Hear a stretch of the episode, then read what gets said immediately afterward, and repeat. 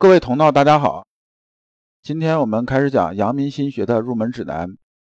老刘啊，在阳明心学这个圈里啊，混了大概有十年，对阳明心学的爱好者以及啊，对阳明心学有深入研究的这些人呢是比较多的。但大部分人呢，初入阳明心学门的人呢，往往对啊，阳明心学如何去学呢，心里头实际上是没有个方向的，基本上都是撞来撞去。最后结果呢，往往是事倍功半。那么为什么会出现这种情况呢？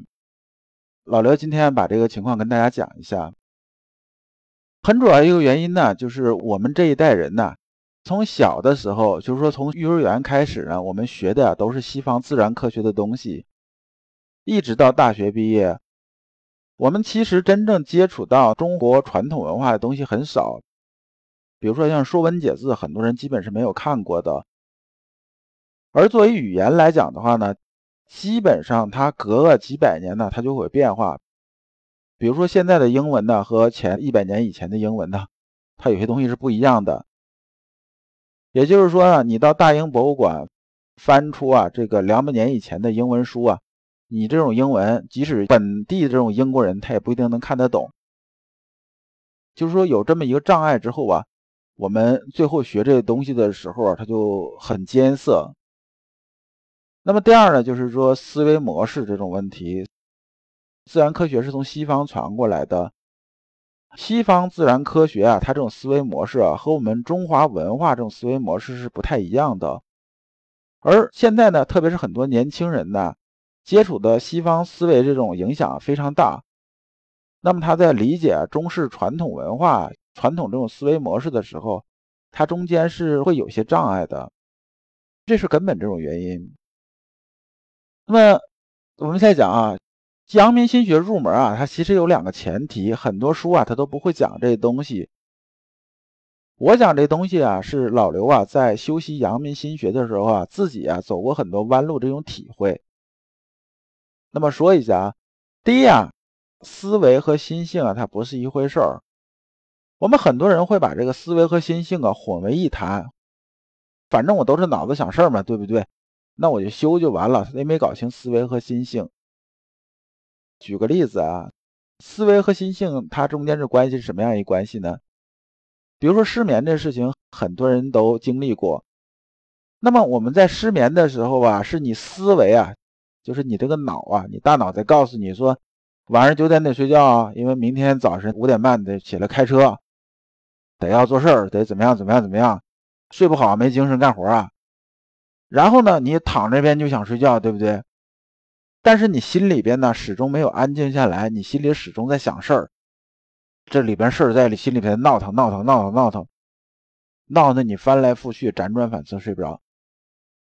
最后一直到凌晨的两三点钟，甚至三四点钟，你可能才朦胧胧的半睡半醒的眯那么一会儿，早上起来必然是顶着俩黑眼圈，没什么精神。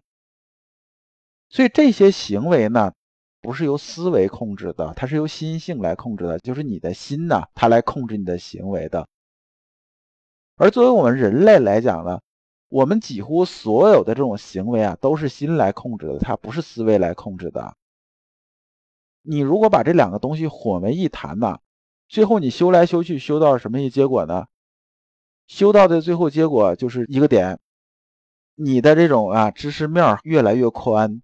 你的这种思维这种深度啊越来越深，然后也有一定高度，但是心性啊是始终是没有变化的。没有变化的结果就是说什么呢？讲道理啊，能讲出一大堆道理来，别人谁也说不过你。但是你做事的时候啊，跟以前做事还是一个德行。你该睡不着觉还是睡不着觉，该这个失眠还是失眠，就是这么一个结果出来。有点类似于什么呢？类似于啊，吸烟呢，吸很久这个人，你跟他讲啊，吸烟这种危害的时候，你是说不过他的。他坐着能跟你讲俩小时不带重样的，而且他把什么东西都说的，都能把你的东西延伸出来。但是他能不能戒得了烟呢？他似乎还是戒不了。这个意思是一个意思。第二前提呢，我们习惯性的是用逻辑来推导这种智慧。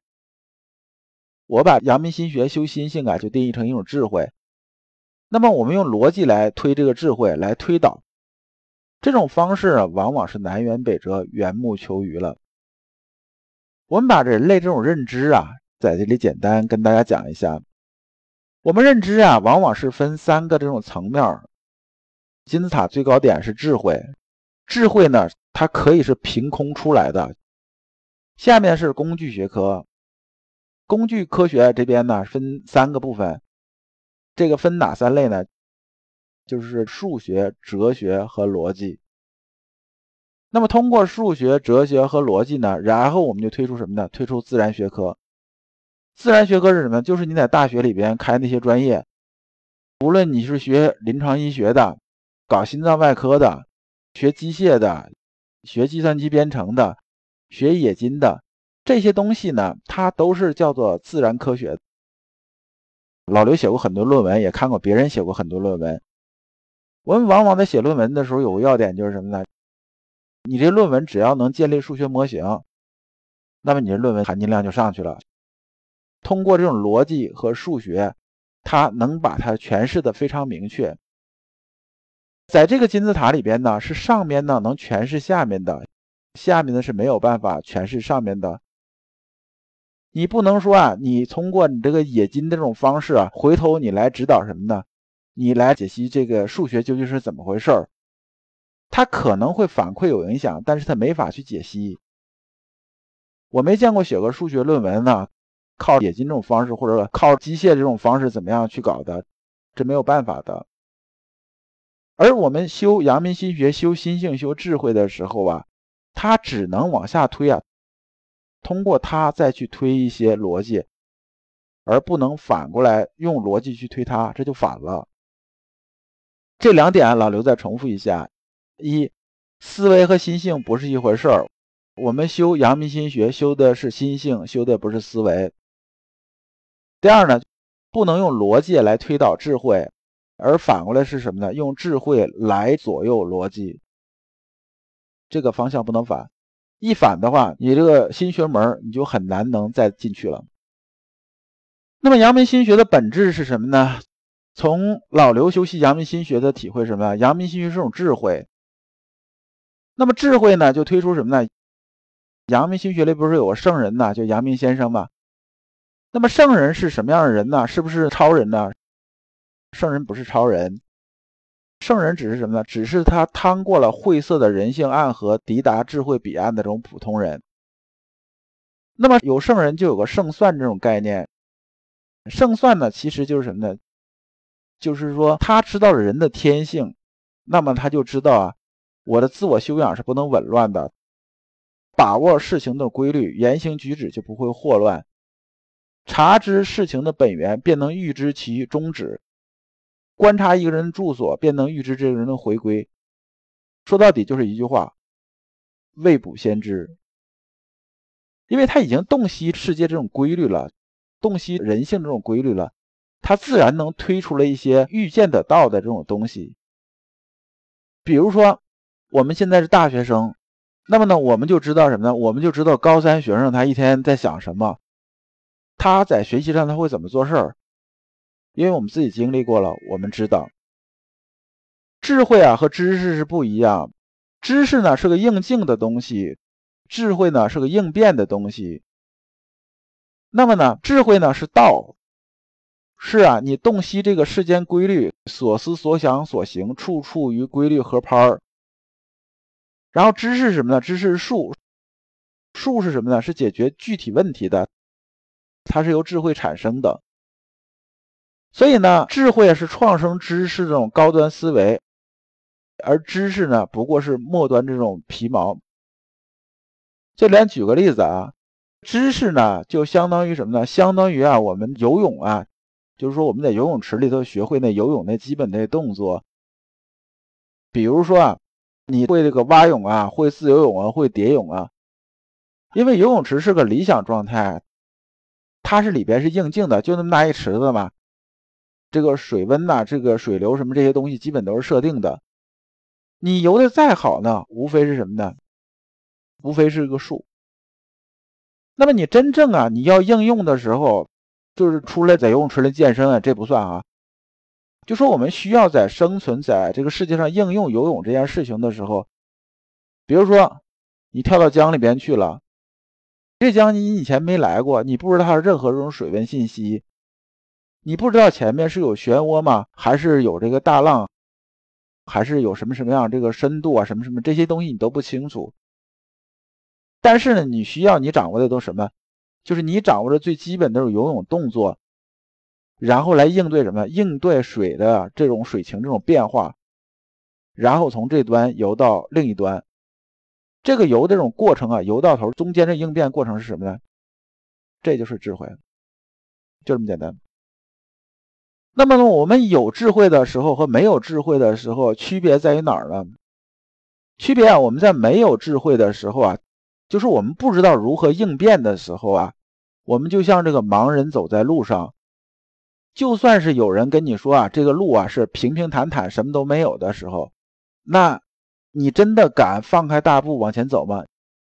你不敢，你还是拿你手里边盲杖啊，不断的敲前面的路啊，这段路啊。敲一个点能落脚是实的，我踩下去，再下一个，这就是没有智慧这种状态。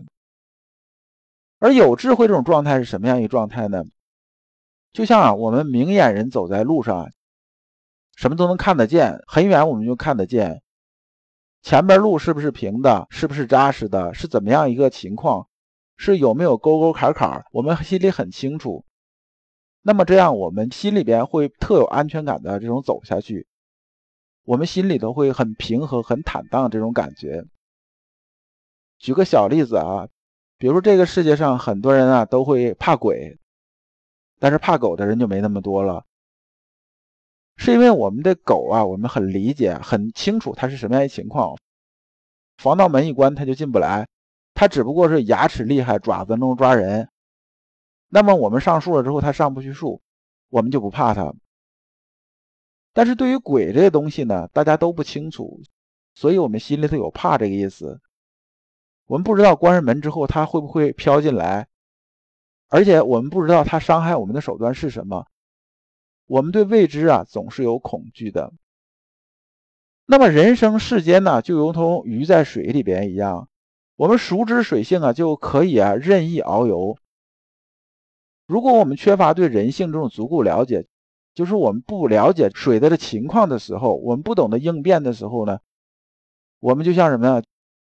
就像这一只哈士奇跳到水里边，那么你不想被淹死呢，只能拼命狗刨。就是我没有智慧的时候，我们每天就会活得特别累，就这种状态。那么心学入门啊，究竟怎么入门呢？换句话说呢，我们如何获取智慧呢？这一段的东西啊，也适合啊你修习其他这种法门，比如说你修习佛家智慧、道家智慧啊，甚至修西方那东西啊，它也适合，它是可以有参考的。我们一共有这么四个这种要点。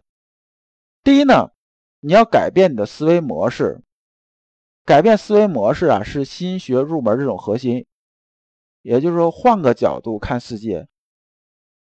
我们很习惯的一种方式啊，就是说什么呢？以自我为中心，用我们自己啊认为世界这种方式啊，就是说用我们心里的尺度来评价这个世界。释迦牟尼出世的时候啊，讲了一句话，叫“天上地下唯我独尊”。这里面讲的意思啊，不是说释迦牟尼说我是老大，我最牛，不是这样子的。他是讲唯我独尊这个我啊，是指什么？是指本我，也指自我。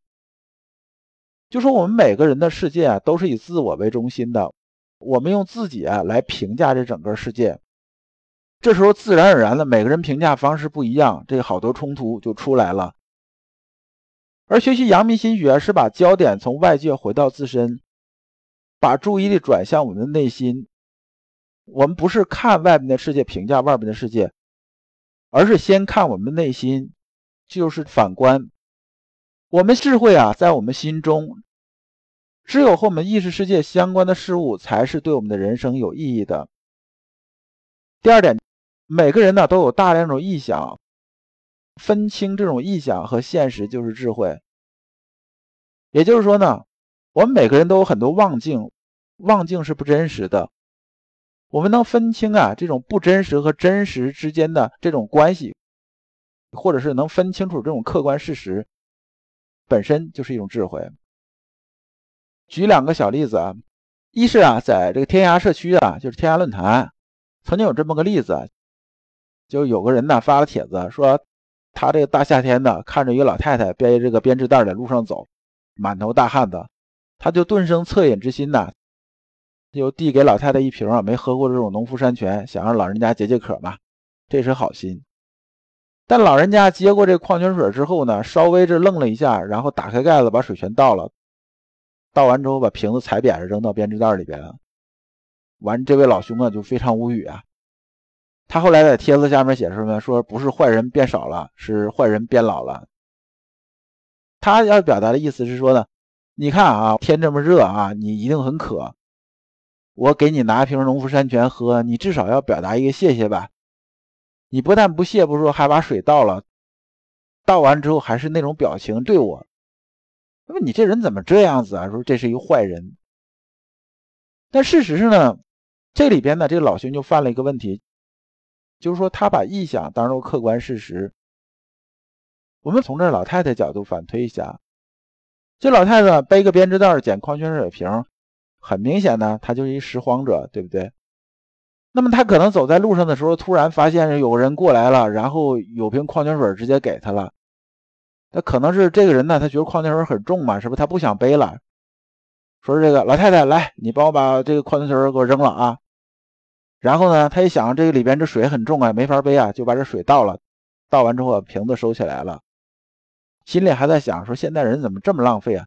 水呀，打开都没打开，说扔就扔。现代人也忒不是东西了。那么，我们从两个角度解析这个问题的时候，会发现什么呢？我们客观事实都能被论证出来，但是动机是没法被论证出来的。如果我们把这种臆想啊，就是我们推测别人的这种想法、推测别人动机啊，当做是个客观事实的时候，分歧就产生了。对于这个人来讲，就是发帖的人来讲，本身这件事情啊，就说明什么？这个人他是没有分清他的臆想和客观事实的。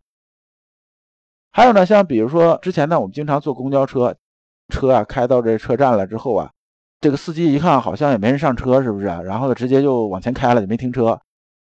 然后后边有车门有就有人喊说：“停车，停车，我要下车。”然后司机说：“那你下车你不如这个怎么样怎么样？”然后这人就说啊，你没看我站门口，我就说要下车。其实站在门口的人呢，也犯了这个毛病。他觉得什么？他觉得我站在门口啊，我要下车，那我已经很明确了，你司机就应该知道我要下车，所以呢，你就得停车开车门。但司机是真不知道。那我们在客观世界入世的时候，经常也这样。我们认为领导这件事情应该知道，但领导真不知道。我们认为这事情下属该知道，下属是真不知道。你们认为你的爱人对这件事情应该非常清楚，但是他根本就不清楚。最后结果啊，他觉得委屈，你也觉得委屈，冲突就出来了。有这种冲突之后，自然会影响到我们的情绪，影响到很多很多这种东西。我们的大部分麻烦都是这么产生的。那么第三呢，我们修习啊，我们的心性啊。有个事情叫什么叫事儿上磨，就说我们不但在做事的时候啊，要磨我们的心性。而这里边呢，先生讲这个磨镜功夫啊，这老刘理解是这样：我们心呢，平常我们在心平气和的时候啊，就是心态很平和的时候，看外边的世界往往是比较客观，也是比较理性的。但是，一旦我们受情绪这种影响啊，就是受到贪嗔好恶和七情六欲的影响的时候啊。我们判断事物就比较扭曲了。比如说，我们呢先入为主的认为这个人呢是个好人的时候，他所有这种行为啊，我们都会什么呀？从这个好的这种动机去解析。即使他做这个事情啊，从别人看可能是很坏的这种事情，但是我们先入为主认为他是好人呢，我们就会把这个事情认为他这个是情有可原的。但反过来之后呢，我们认为一个人呢，就是认为这个人是坏人。或者是我对他很厌恶的时候，我就会啊把他的动机恶意化。即使他做这事情是件好事，那么我们可能也会认为什么呢？认为啊，这人是动机不良的。比如说，我们很厌恶这个人，他对我们做了一件好事，我们可能就会想，他肯定动机不良啊，他是不是有什么别的打算呢？他打什么什么主意，就会这样子。那么事儿上磨呢，就是不断的在磨什么呢？磨掉我们这种情绪先入为主的东西，以及啊这七情六欲对我们的影响，让我们心呢始终放在一种什么状态呢？就是这种啊比较平和、比较理性这种状态。这样的话呢，我们就会少犯很多很多这种因为这些情绪和先入为主啊这些东西影响犯的错误。第四点呢，在修习阳明心学的时候，就是在获取智慧的时候啊，结果并不重要。大家记住，结果是不重要的，重要的是什么呢？重要的是过程。举个小例子，就像我们在中学的时候学二元一次方程，是不是？我们考试的时候这道题我们不会，然后我眼神好啊，我斜着眼一看，前方那个人呢写的是 x 等于三，y 等于五，我就把它写上了。这次考试老师会不会给我分呢？会给我分但是呢，你知道这个答案有用没用？它是没有用的，因为你下次考试的时候，你还能再看到别人这个结果吗？这个是很难确定的。你在实践应用中也很难再碰到这种事情。那么你最后想搞定其他题，重点在于哪儿啊？在于啊，你搞清楚这种运算过程。如果运算过程你搞不清楚的话，最后是没有任何意义的。所以很多人问老刘说：“你阳明心学啊，修到后来你的这种收获是什么？就是你的果实是什么？”我就跟他讲：“我这个得到的东西，就算我跟你讲也没有意义，因为就像什么？就像我告诉你，对于我这二元一次方程来讲，我的结果是 x 等于三，y 等于五，但这东西对你来说是没有任何意义的，因为你人生那个二元一次方程啊，跟我的二元一次方程是不一样的，你碰到的问题跟我碰到的问题也是不一样。”所以啊，你的修行的重点在于什么？在于过程，搞清楚运算过程。这一讲啊，我们就讲完了。感谢诸君。